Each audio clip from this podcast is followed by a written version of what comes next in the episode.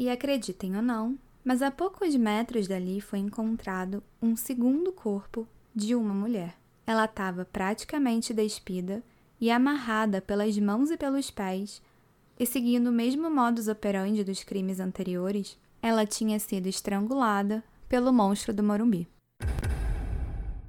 Olá, operários! Sejam bem-vindos de volta ao Fábrica de Crimes. Eu sou a Rob. E eu sou a Mari. E essa semana é muito especial porque é semana de aniversário do Fábrica de Crimes. Uhul! Cara, eu nem acredito que já faz um ano que a gente publicou os primeiros episódios. E eu lembro muito desse dia porque a gente vibrou pra caramba quando os episódios de fato foram ao ar, né? Sim, mas ao mesmo tempo a gente ficou morrendo de vergonha das pessoas ouvirem a gente, né? É, bons tempos. Bom, e vocês podem sim criar muitas expectativas, porque essa semana promete. É, promete mesmo. A gente está preparando tudo faz muito tempo. E a primeira surpresa é exatamente esse episódio extra.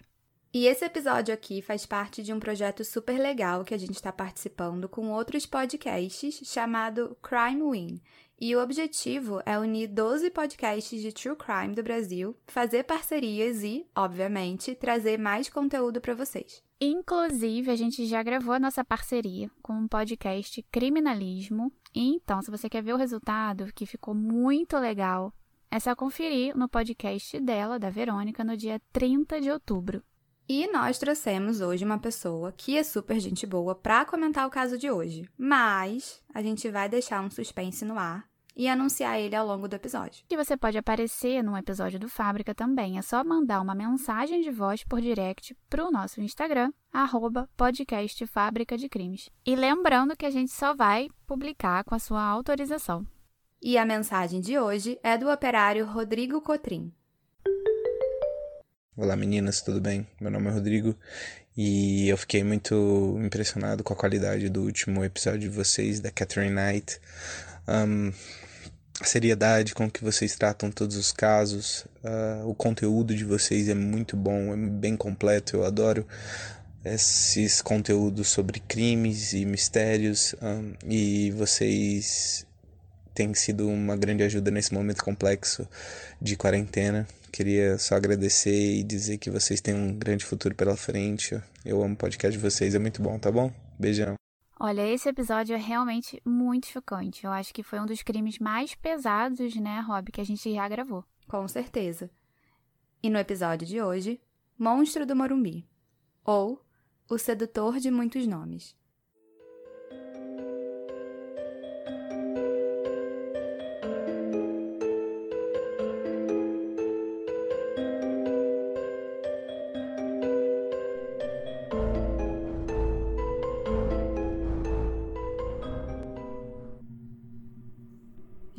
Paz Bezerra nasceu no estado da Paraíba em 12 de dezembro de 1945. Mas eu aviso desde já, como vocês devem ter notado pelo título né, do episódio, que ele era um homem de muitos nomes. E nós nunca vamos saber todos os nomes que ele chegou a usar, mas a gente sabe que alguns deles eram Alberto, Roberto e Paulo. Começamos bem, né? pois é. Aliás, segundo os relatos da mãe e da irmã do José, ele era delinquente desde criança, tendo inclusive ameaçado a própria mãe de morte. Ele também foi internado algumas vezes quando ainda era criança, justamente por ser uma pessoa bem violenta. Mas será que ele não nasceu assim? Tipo, ou teve algum trauma de infância? Então, pelo que eu pesquisei, ele teve uma infância bem difícil. O pai dele foi diagnosticado com Hanseníase, que é mais conhecida como lepra. E para quem não está familiarizado, a lepra é uma doença transmissível caracterizada por lesões dos nervos, o que pode resultar na incapacidade de sentir dor.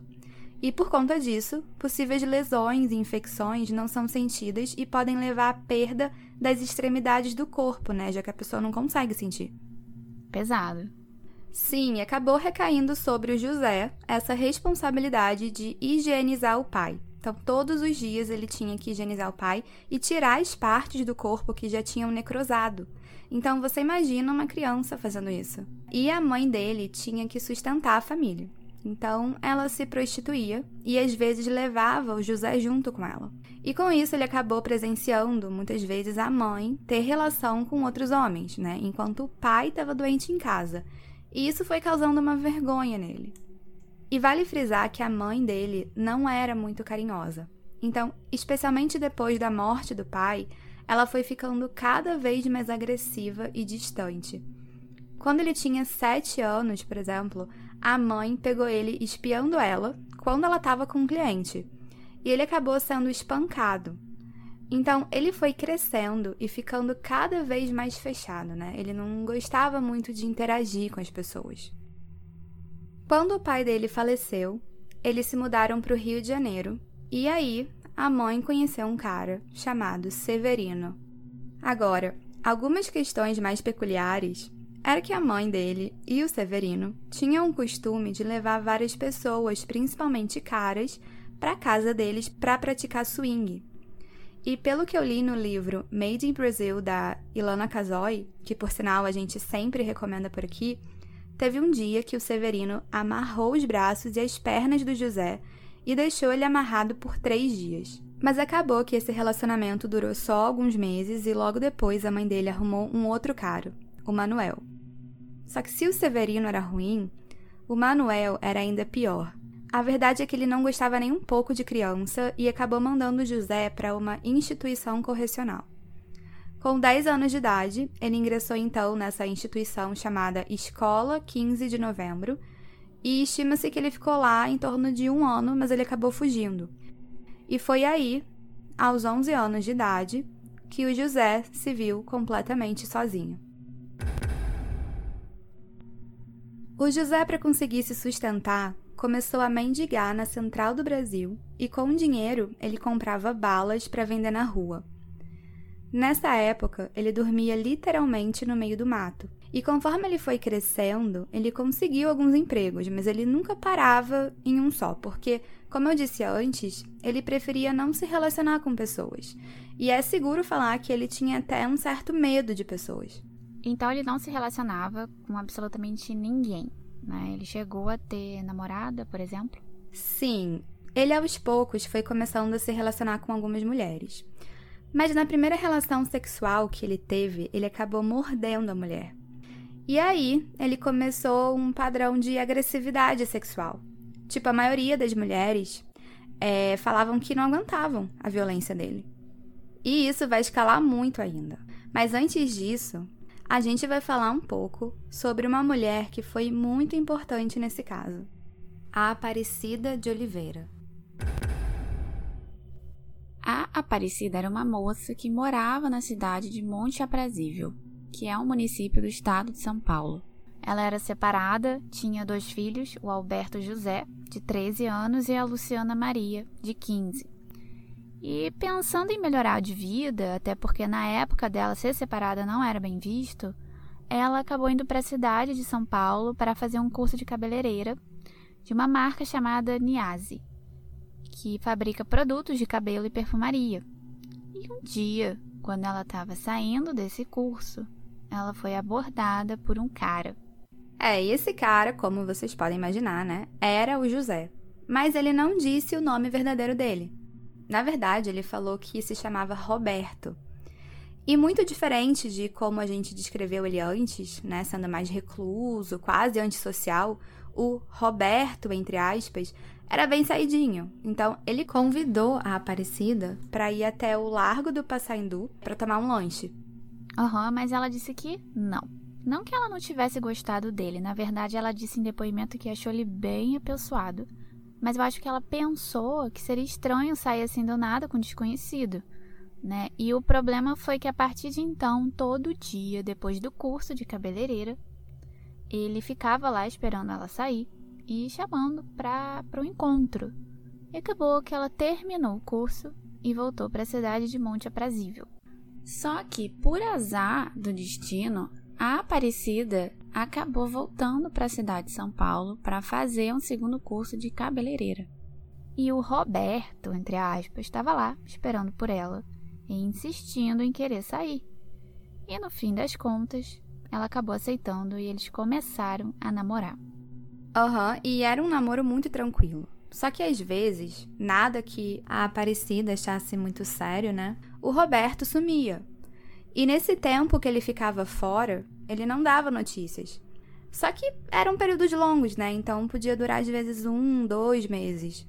É, e claro que ela achava isso estranho, mas ela não falava nada. Na verdade, nessa altura, já estava muito apaixonada por ele. E o Roberto era muito cavalheiro, ele não se importou dela ser separada e ter dois filhos. Além disso, ele disse que tinha patente de soldado do exército e apesar de sumir às vezes, ele sempre, tipo, sempre dava presentes para ela. Depois de um tempo de namoro, eles resolveram morar juntos e se mudaram para a Rua Tupi. E deram início a uma nova fase, né, em que eles arranjaram emprego juntos. Ela como cozinheira e ele como mordomo em uma casa de família. Mas foi aí que a fase romântica do namoro acabou. Um belo dia, o Roberto confessou para a Aparecida que ele não se chamava Roberto. Só que ele não disse o nome verdadeiro dele. Em vez de falar que ele era José, ele disse que se chamava Alberto. E ele também disse que não tinha patente de soldado. Na verdade, ele entrou para o exército mas foi desertado porque ele foi pego furtando algumas coisas. E a partir daí, ela começou a notar cada vez mais algumas coisas meio esquisitas, né, sobre o Alberto. Por exemplo, um dia ela não achou mais a certidão de nascimento do filho, que lembrando se chamava Alberto José e era adolescente. Mas ela achou uma carteira de trabalho no bolso do paletó do Alberto, o companheiro dela, que era o José. Quando ela viu o nome na carteira de trabalho, percebeu que era na verdade o nome do filho dela. Ou seja, ele usou a certidão de nascimento do Alberto José para fazer uma carteira de trabalho com nome falso, né? E aí o que, que ela fez depois disso? Então, ela questionou ele, mas ele ficou super irritado, né? Com aquele monte de pergunta e acabou brigando com ela. Aí, a Aparecida resolveu não tocar no assunto e acabou morrendo por ali mesmo isso. A família acabou se mudando para a cidade de Ituiutaba, em Minas Gerais, e abriram uma marcenaria. E aí um fato absurdo aconteceu. Um fato assim que me deixou bem irritada e com ódio desse homem. Bom, eu acho que para deixar a Rob bem irritada deve envolver animal, né? Sim, ele matou o cachorro da família com uma machadada na cabeça. E o mais bizarro é que ele ficou excitado imediatamente depois de ter matado o cachorro. E ele obrigou a Aparecida a ter relações sexuais com ele. E os negócios da família também não iam bem. Eles acabaram vendendo a tal marcenaria e com o dinheiro que receberam, o Alberto fugiu, de novo, né? E abandonou a Aparecida com os filhos. E ele só foi reaparecer um mês depois, né? E claro que a Aparecida estava muito frustrada com ele não queria mais nada. Só que, como eu acho que já deu para perceber, era um relacionamento muito abusivo. Então, ele ameaçou matar a filha da Aparecida. E aí, ela acabou aceitando ele de volta, né? Ela ficou com medo e eles se mudaram para a cidade de Uberlândia, aonde eles ficaram um mês e depois, em março de 69, eles foram para São Paulo.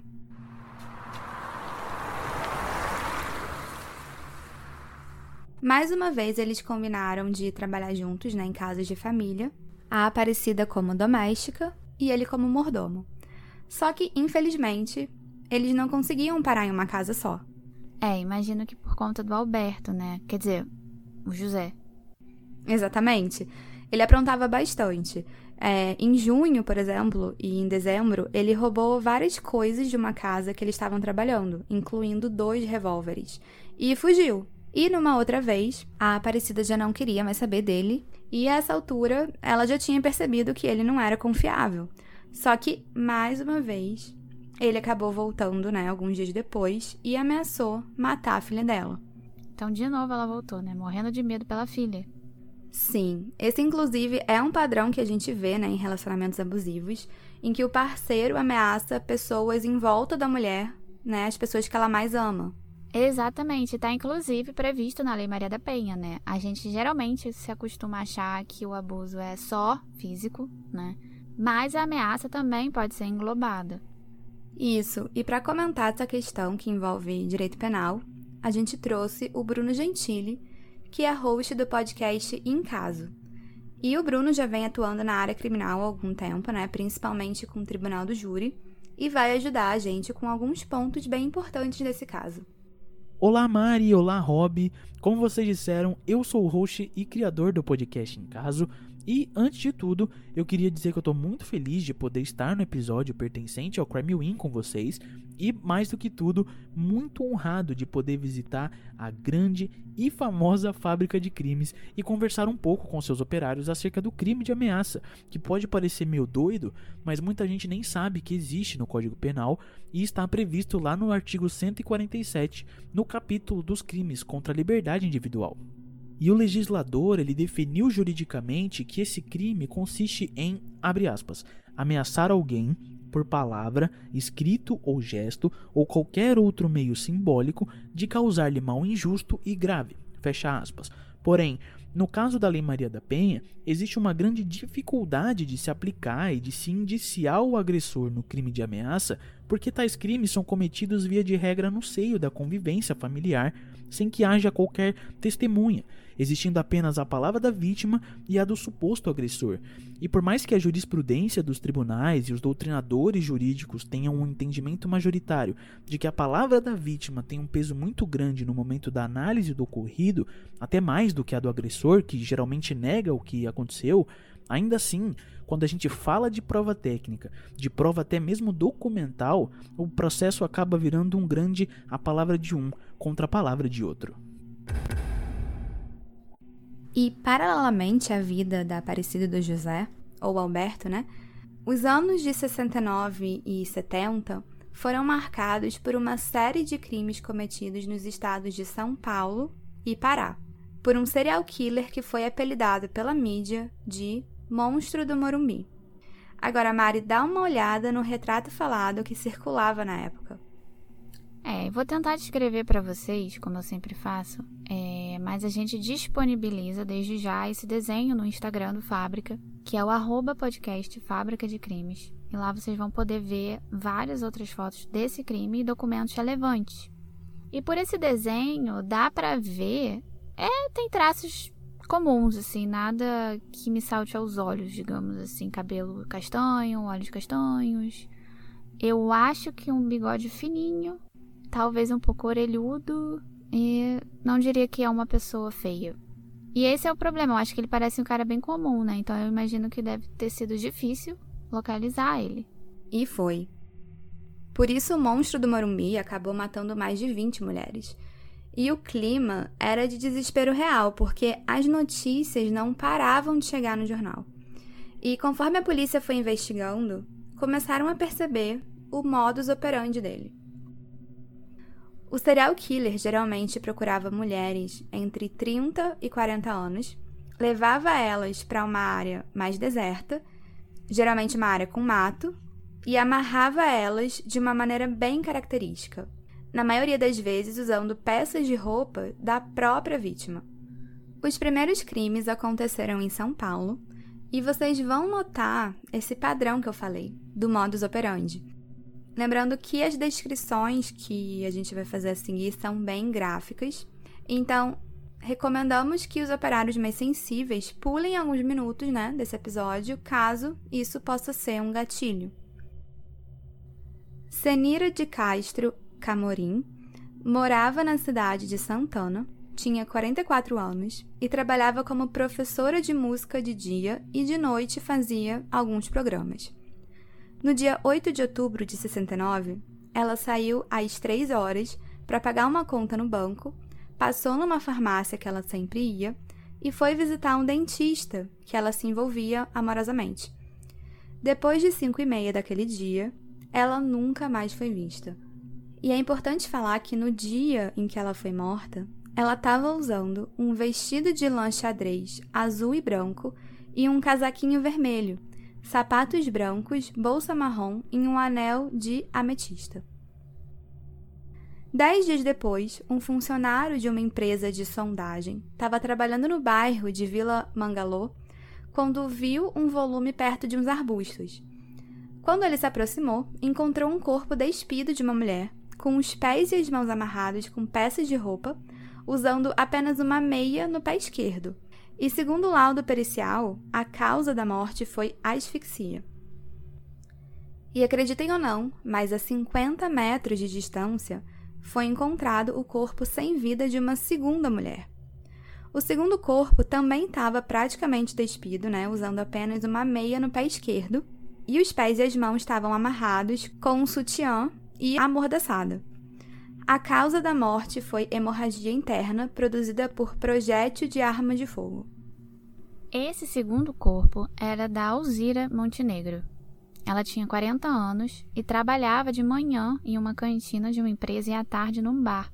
E no dia 17 de outubro, ela conheceu um cara na Praça da Sé e eles marcaram o encontro para mais tarde naquele mesmo dia. Então ela se arrumou toda, escolheu o que vestir, né? Ela escolheu um vestido de lã verde e um casaco de veludo azul marinho, colocou uns brincos, um anel e um relógio de pulso.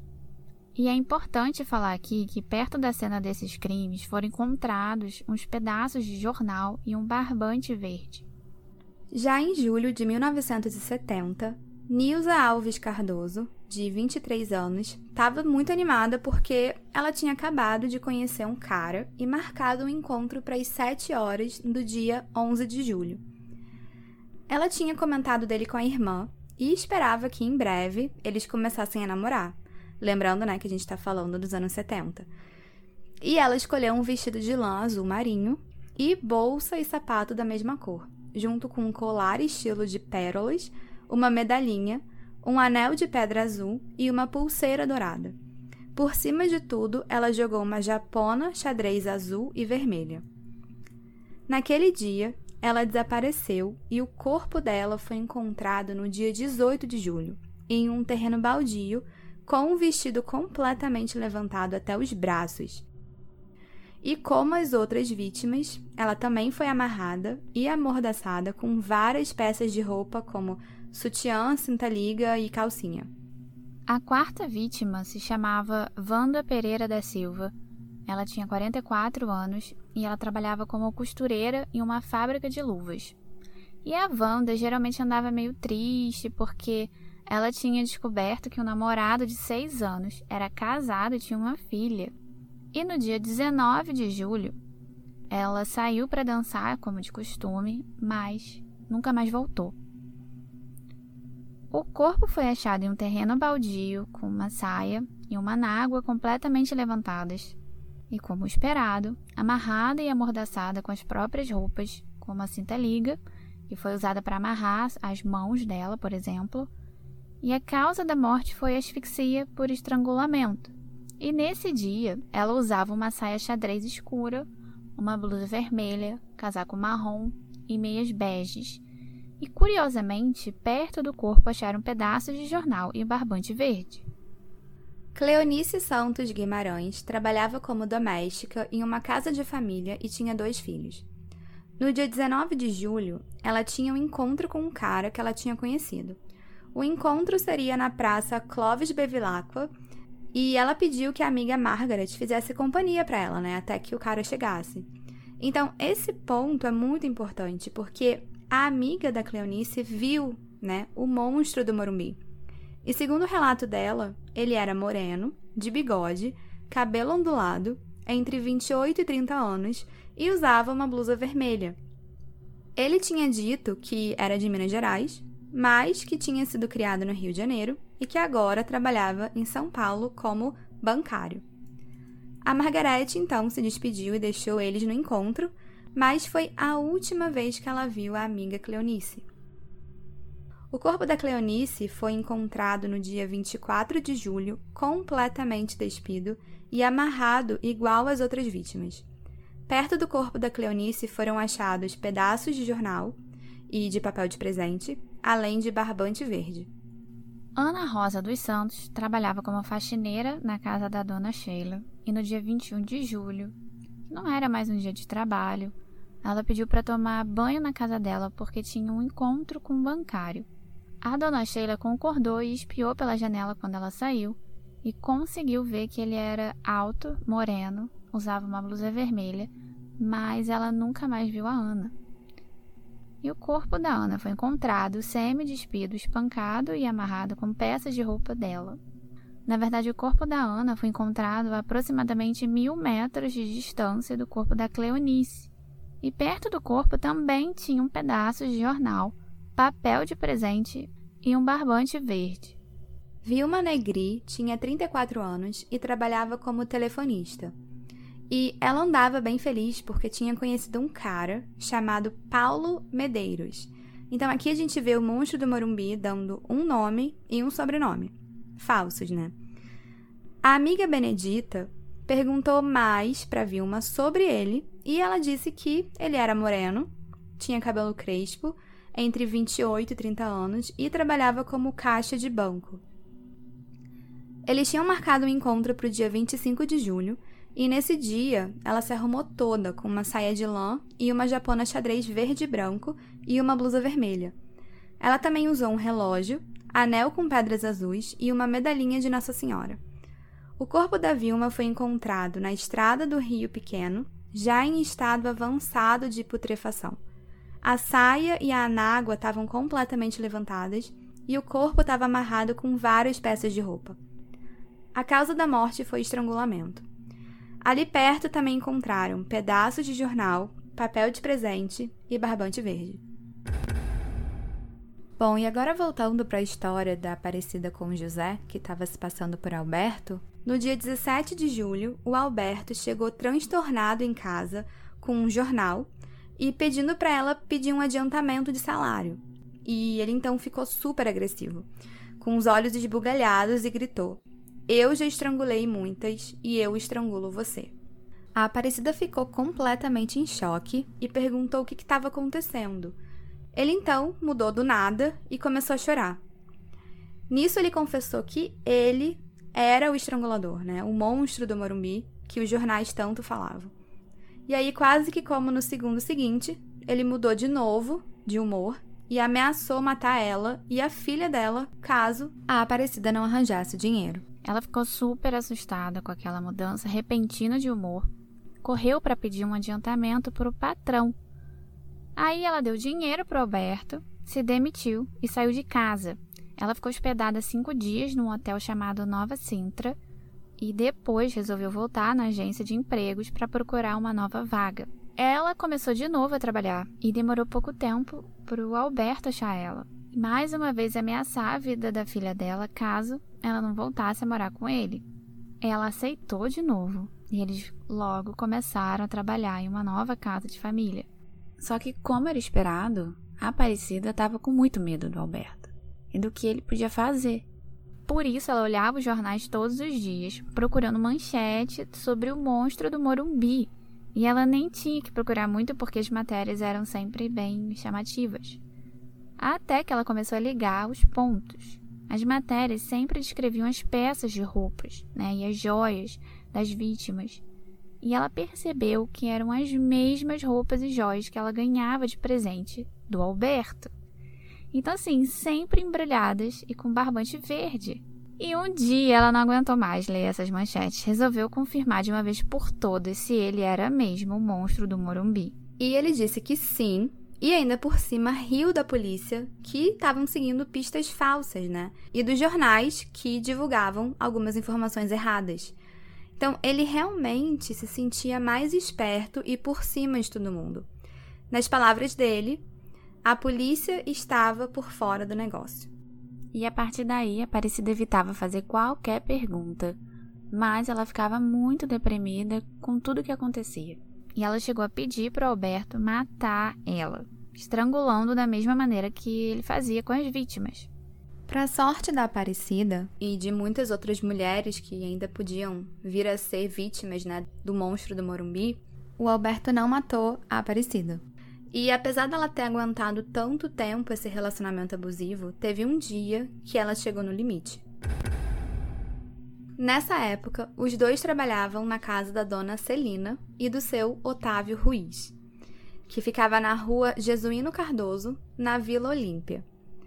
O Alberto trabalhava de motorista, mas no dia 7 de outubro de 1970, ele não abriu o portão da casa para dona Celina como era de costume. E quando ela perguntou pelo Alberto, né, falaram que ele tinha saído da casa dela segurando um pacote. E nesse momento, a Aparecida que estava com ela gelou, porque ela sabia muito bem do passado do marido e perguntou se eles guardavam armas em casa, né, com medo dele ter roubado alguma.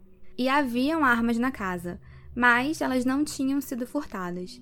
E o que estava, na verdade, no pacote eram joias da dona Celina, dinheiro, dez encharpes, um isqueiro, um par de óculos escuros e uma muda de roupa do seu Otávio. A polícia da 15ª Circunscrição de São Paulo foi acionada e quando chegaram ao local perceberam que a Aparecida estava extremamente nervosa. Ela então foi levada para a delegacia e lá ela acabou confessando que o marido era o monstro do Morumbi.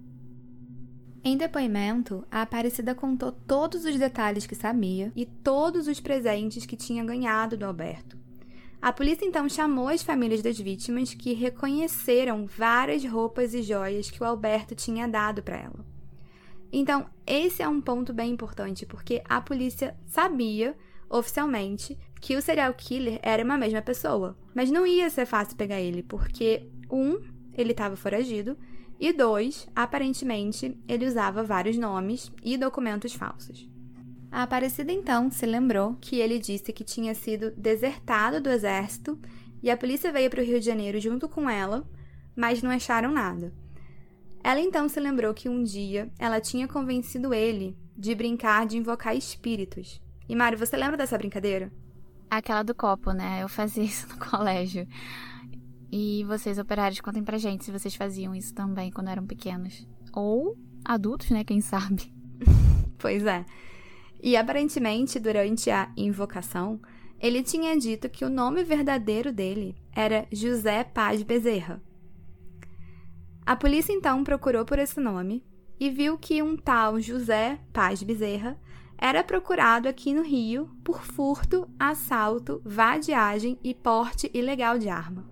Depois a polícia foi para o Instituto Félix Pacheco e confirmou pela foto que era, de fato, o Alberto, né? Que eles estavam procurando e que o nome dele era José Paz Bezerra. A polícia então foi atrás da mãe e da irmã dele, que falaram que ele tinha aparecido rapidamente na Páscoa, mas que depois desapareceu. E também falaram que ele era delinquente desde criança e que ele tinha problemas de temperamento. Enquanto isso, o José estava fugindo da polícia, né? Afinal, ele sabia que o monstro do Morumbi estava sendo procurado e ele vendeu as joias que roubou da dona Celina e foi até Belém do Pará. Só que quando ele chegou em Belém, ele estava completamente transtornado e acabou atacando mais cinco mulheres. A primeira se chamava Maria Teresa. Ela era uma professora do colégio da aeronáutica, tinha 44 anos e cinco filhos. No dia 23 de dezembro, ela saiu para procurar uma imagem de um santo e nunca mais foi vista. Uma semana depois, o corpo dela foi encontrado no terreno da estação de rádio da Marinha.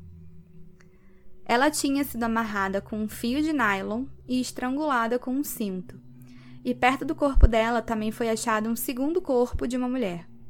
O corpo estava dentro de um buraco, mas a moça nunca foi identificada.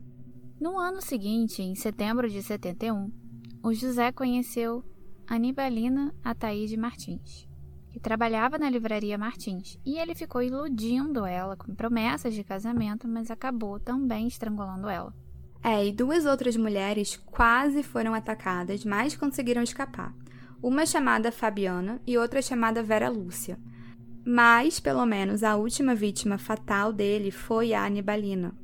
Isso porque a ex-cunhada dela viu ela sendo paquerada pelo José e suspeitou muito dele, né? principalmente depois do assassinato dela. E acreditem ou não, mas ela seguiu ele. Então ela ficou seguindo ele por um tempo, ligou para a polícia e denunciou ele. E nessa altura ele já estava com a Vera Lúcia. E apesar de ter sido quase morta por ele, essa Vera Lúcia acabou se envolvendo com ele. E aparentemente eles estavam apaixonados. Por isso ele não conseguiu matar ela. E o delegado de Belém do Pará, o Armando Mourão, foi responsável pela prisão do serial killer. o monstro do Morumbi. Ele disse que conversou com a Vera Lúcia antes da prisão dele e ela disse que de fato achava ele muito estranho e que sabia dos assassinatos que tinham acontecido lá em Belém. Até que um dia ele levou ela para o meio do mato, tirou o cinto e se preparou para estrangular ela. E ela implorou que ele não fizesse isso, né, que ele não matasse ela, e acabou que ele não matou, porque como eu disse, eles estavam apaixonados, ou pelo menos foi isso que foi dito. E eu não sei se eu acredito, sinceramente. Mas depois desse episódio, a polícia conseguiu prender ele. Eles foram até a casa que ele morava e entraram, se infiltrando na casa por volta das 5 da manhã. E no primeiro momento, eles não viram ninguém e já estavam quase indo embora, até que o delegado Mourão sentiu de voltar e adivinha, ele encontrou o José dormindo, pelado, embaixo da cama. E ele foi preso e levado para a delegacia, Lá ele foi interrogado por um policial chamado Manuel Ivanovic, que aparentemente era muito reconhecido por conseguir que criminosos confessassem crimes em interrogatórios, e ele mostrou fotos da vítima, fotos da Vera Lúcia e dos cadáveres. Ele também botou o cinto usado para estrangular as vítimas em cima da mesa do interrogatório. E depois de ver tudo isso, o José pensou por 10 minutos e acabou confessando que ele era o monstro do Morumbi. E um fato interessantíssimo que me lembrou muito o Ricardo Ramírez foi que durante o tempo que ele ficou preso lá em Belém, várias mulheres iam visitar ele. Tipo, ele era realmente adorado pelas mulheres, no estilo Ricardo Ramírez. É, volta e meia a gente vê casos assim, né? Inclusive a gente já explicou essa questão da atração feminina por serial killers, né? No episódio do Ramirez, e isso se chama hibristofilia. Sim, e de modo geral, ele era considerado um preso exemplar. Exceto por algumas coisas estranhas que ele fazia. Tipo, ele trabalhava na oficina de sapataria da prisão, e aí ele começou a pegar os pregos e enfiar no braço e no pescoço dele. E as feridas infeccionavam, né? Porque ele não deixava ninguém cuidar disso. Ele dizia que ele queria sentir a sensação de dor. Aham, uhum. dá para ver por esse comportamento que não apenas ele era ruim, né, por ter feito o que ele fez com as mulheres, mas de fato devia ser muito perturbado. Ele foi diagnosticado com personalidade psicopática do tipo sexual mais especificamente necrófilo, sadomasoquista, fetichista. E para você ter uma ideia, ele confessou para os médicos que ele gostava de copular com cadáveres de mulheres e que fantasiava com eles. Nas palavras dele, abre aspas, quando a mulher fica com a carne dura, ela fica mais gostosa e só fica com a carne dura depois de morta. Fecha aspas. Ele também disse que preferia ter relações sexuais com mulheres menstruadas, porque ele adorava ver sangue. E depois de tanto tempo, literalmente anos, né, para capturar o monstro do Morumbi, começou a segunda etapa do caso, que é o processo criminal. E o Bruno vai explicar para vocês o trâmite que aconteceu no judiciário. Bom, operários, apesar do José Paz Bezerra ter sido capturado e ter confessado os crimes que cometeu, não se tem ao certo o número de vítimas dele e estima-se que ele matou mais do que o número de crimes pelo qual ele foi indiciado. Como a Rob e a Mari já explicaram muito bem, ele matou mulheres em São Paulo e em Belém do Pará, e aqui em São Paulo, ele foi julgado por sete processos de homicídio, enquanto em Belém, ele foi julgado por três homicídios e uma tentativa de homicídio. E eu e as meninas do Fábrica levantamos algumas informações interessantes desses processos e agora eu vou explicar direitinho para vocês. No dia 7 de junho de 76, o José foi julgado culpado pelo assassinato de Senira de Castro Camorim por sete votos a zero e foi inicialmente condenado a 18 anos de reclusão. Porém, o advogado dele apelou alegando que o júri estava influenciado pelas notícias que estavam sendo veiculadas na imprensa. E caso os senhores e as senhoras não saibam, os jurados que compõem o júri não podem nem conversar entre si sobre o caso nos intervalos do julgamento, quanto mais serem influenciados por notícias exteriores. Então, o Tribunal de Justiça estabeleceu que a defesa possuía razão e um novo julgamento ocorreu em 29 de novembro de 1976, sendo que, dessa vez, José foi absolvido por cinco votos a dois. E apesar do promotor de justiça ter apelado dessa última sentença, o Tribunal de Justiça manteve a absolvição. No dia 14 de janeiro de 1977, ele foi considerado culpado pelo homicídio e furto de Wanda Pereira da Silva por seis votos a um e condenado a 18 anos de pena mais oito meses pelo furto. A sentença foi apelada, mas dessa vez o TJ negou o pedido da defesa. Já em 26 de agosto de 1977, o José foi considerado novamente culpado pelo homicídio, vilipêndio de cadáver e furto de Nilza Alves Cardoso por quatro votos a três e condenado a 13 anos pelo homicídio, mais um ano pelos outros crimes, e neste caso não houve qualquer apelação por ambas as partes. Dois anos depois, em 24 de outubro de 1979, o José foi julgado culpado pelo assassinato de Vilma Negri e condenado a 12 anos de reclusão, bem diferente do que ocorreu no ano seguinte, em 25 de março de 1980, onde ele foi considerado inocente pelo assassinato de Alzira Montenegro por sete votos a zero.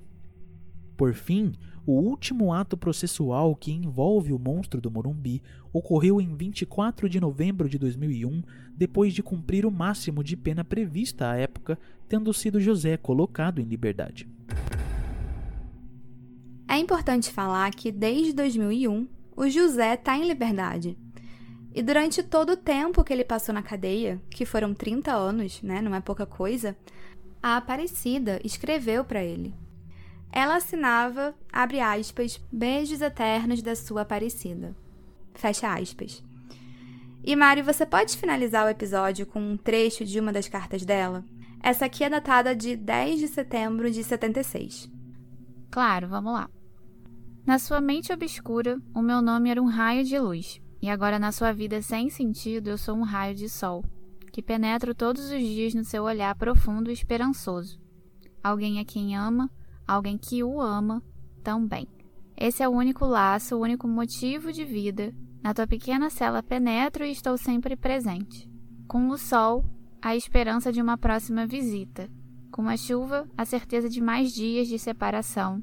Passamos a odiar a chuva e o frio e queremos o calor e o sol, que abrasará mais ainda o amor. Amor que existe entre nós, que é imortal, profundo, sereno e concreto. Para que lágrimas se temos a nós? E isso nem a morte nos separará. Continuaremos vivos, seremos eternos, só se eternizam os fortes. Tudo o que aconteceu foi uma lição, e uma lição que servirá para que saibamos que o bem é o maior vínculo para uma vida normal e feliz. Esse foi o episódio de hoje e eu espero que vocês tenham gostado. Lembrando que esse é apenas o início da nossa semana de aniversário do Fábrica de Crimes. Exatamente, ainda tem muita coisa pela frente. Se você gostou, por favor, não se esqueça de avaliar a gente com cinco estrelinhas no aplicativo que você usa para nos ouvir. É, isso é super importante para fazer o Fábrica crescer cada vez mais. E como nunca é demais avisar, tem episódio aqui todo dia, primeiro 15 do mês. Isso aí.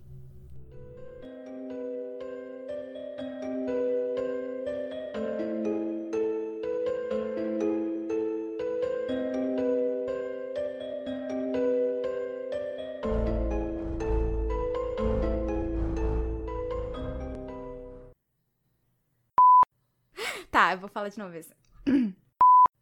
Ai, que ó, tá apagando, que ridícula. Vou apagar isso aqui, ó, da história. Aff, tá me podando. A família acabou se mudando para a cidade de Ituiu... Ituiutaba. Ituiutaba, tá. Deixa eu só lembrar como é que eu fiz isso. Ah, tá, foi assim. Eu falo uma vítima, você fala outra, entendeu? Ai, amiga, desculpa. O meu alarme tocou, você não ouviu não, né? Não, imagina. Ai, meu Deus, foi. Foi, Roberta! Ai, meu Deus! Cruzes! Pesada, né?